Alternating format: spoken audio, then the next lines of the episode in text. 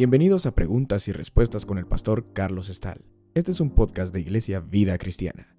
Puedes participar enviando tus preguntas al correo preguntasbiblicas@vidacristiana.org.gt. Se me ha pedido explicar un texto que aparece en el libro del profeta Zacarías, en el capítulo 11, del verso 1 al 6. Voy a leer el texto. Oh Líbano, abre tus puertas y consuma el fuego tus cedros Aúlla, oh ciprés, porque el cedro cayó, porque los árboles magníficos son derribados. Aullad encinas de Bazán, porque el bosque espeso es derribado. Voz de aullido de pastores, porque su magnificencia es asolada. Estruendo de rugidos de cachorros de leones, porque la gloria del Jordán es destruida. Así ha dicho Jehová mi Dios. Apacienta las ovejas de la matanza, a las cuales matan sus compradores y no se tienen por culpables y el que las vende dice, bendito sea Jehová porque he enriquecido. Ni sus pastores tienen piedad de ellas. Por tanto no tendré ya más piedad de los moradores de la tierra, dice Jehová, porque aquí yo entregaré los hombres, cada cual en mano de su compañero y en mano de su rey, y asolarán la tierra, y yo no los libraré de sus manos. Las profecías eh, de la antigüedad tienden a ser un tanto confusas, pero contamos con el contexto no solamente dentro del texto, sino también con el eh, contexto histórico, el momento en el que la profecía fue eh, dicha, el momento histórico en el que el profeta estaba viviendo.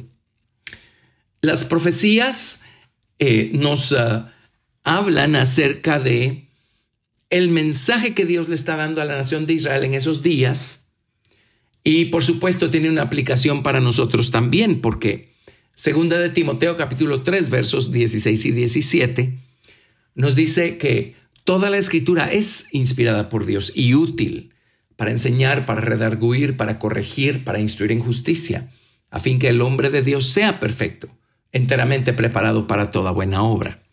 Así es que hay una aplicación para nosotros en todos estos principios. Pero volviendo a, a los profetas de antaño, ellos le profetizaron a la nación de Israel. Para ese entonces ya Israel se había dividido en dos reinos, el reino del norte, comprendido por diez tribus, cuya capital ya era Samaria, y el reino del sur, que estaba comprendido por la tribu de Judá y la tribu de Benjamín, y su capital era Jerusalén. Cuando Israel se asentó en la tierra de Canaán, eh, Israel se dejó eh, influenciar por las naciones cananeas. Ellos eh, buscaron a los ídolos, a los dioses falsos de esas naciones, empezaron a imitarlos y empezaron a convertirse a ellos. Eh, y poco a poco se fueron alejando cada vez más de Dios. Las formas religiosas nunca las perdieron, pero ¿qué sentido tiene una forma religiosa si el corazón no está allí, si Dios no está allí? El hecho es que es por eso que Dios mandó a tanto profeta a decirles básicamente que se volvieran a Dios, a, enseñarles cuál era la naturaleza de su pecado, a señalarles su rebelión, su transgresión, sus inmoralidades y a decirles que se vuelvan a Dios. Dios es eh, misericordioso y piadoso, tardo para la ira y grande misericordia y verdad, que guarda misericordia a millares. Así es que todo lo que tenía que hacer Israel y Judá era arrepentirse de sus malos caminos, alejarse de sus malos caminos, volverse a Dios. Y entonces el eh, castigo inminente no hubiera sido. Pero los profetas, precisamente, al eh, decirle al pueblo de Israel que debían volverse a Dios, también les decían qué pasaba si no se volvían a Dios. Dios poco a poco empezó a levantar naciones, las naciones de alrededor, naciones poderosas, para castigar con ellas a Israel y a Judá, con la esperanza de que eso las hiciera despertar y clamar a Dios y volverse a Dios. Por supuesto, clamaban a Dios a causa del aprieto en el que estaban, y Dios hacía un milagro, les mandaba un libertador que los ayudara. Pero una vez eran libres del peligro, entonces seguían alejándose de Dios. Esto es señal de corazones no regenerados. Así es que llegaron a alejarse de Dios a tal grado que Dios simplemente cumplió su palabra y mandó a las ah, naciones enemigas, a las naciones más poderosas que ellos, a destruirlos. Dios los levantó. Dios los movió para que subieran y atacaran a Israel en el norte, a Judá en el sur.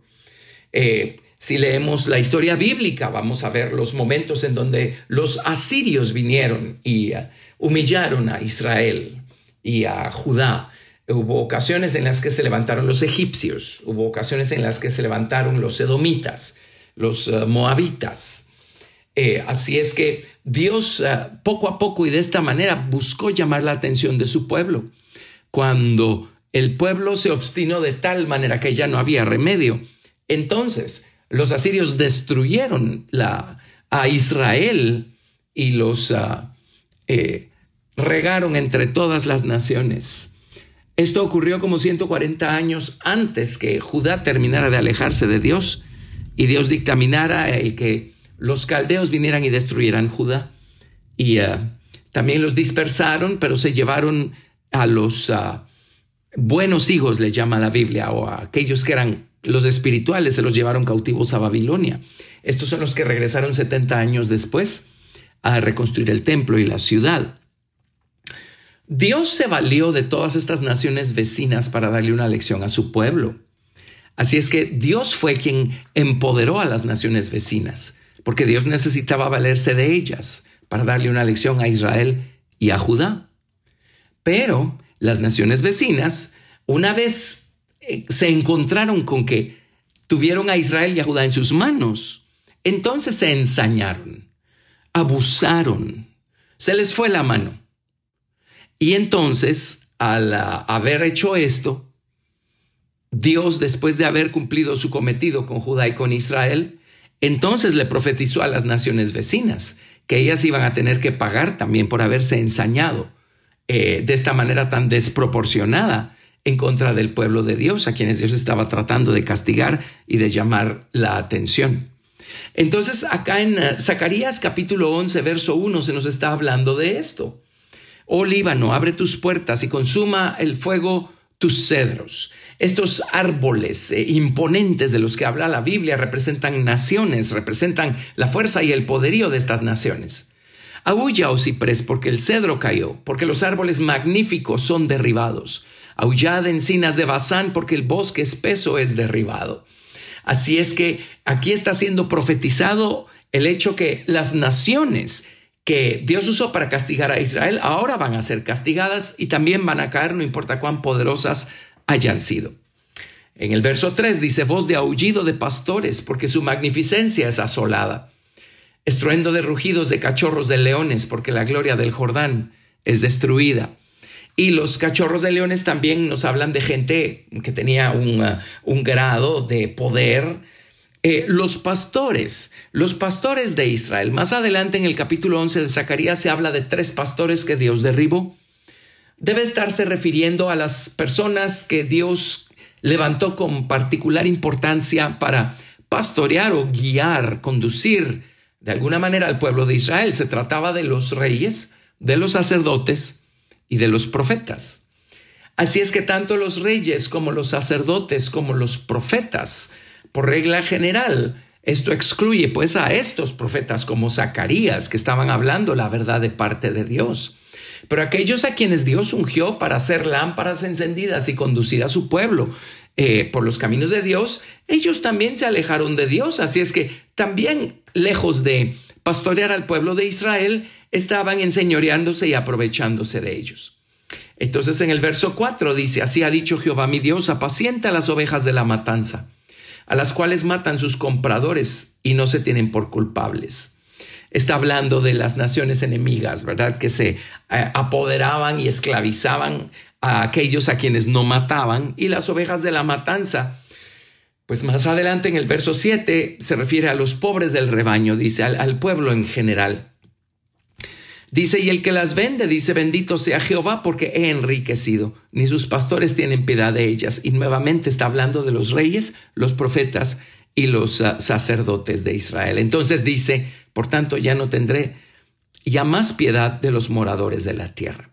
Así es que Dios eh, no solo castigó a Israel y a Judá, a cada quien en su momento, sino que también castigó a las naciones vecinas, a las naciones enemigas, a quienes ah, Dios mismo empoderó y a quienes Dios mismo puso en sus manos a Israel y a Judá para castigarlos. Dios vino y entonces los castigó a ellos por haberse aprovechado de la situación y haberse ensañado de la manera como lo hicieron. Eso es en esencia el contenido de estos versos en Zacarías capítulo 11. Gracias por escuchar Preguntas y Respuestas con el pastor Carlos Estal. Recuerda que puedes participar enviando tus preguntas al correo preguntasbiblicas@vidacristiana.org.gt y quédate atento al siguiente episodio porque tu pregunta puede ser la siguiente a responder.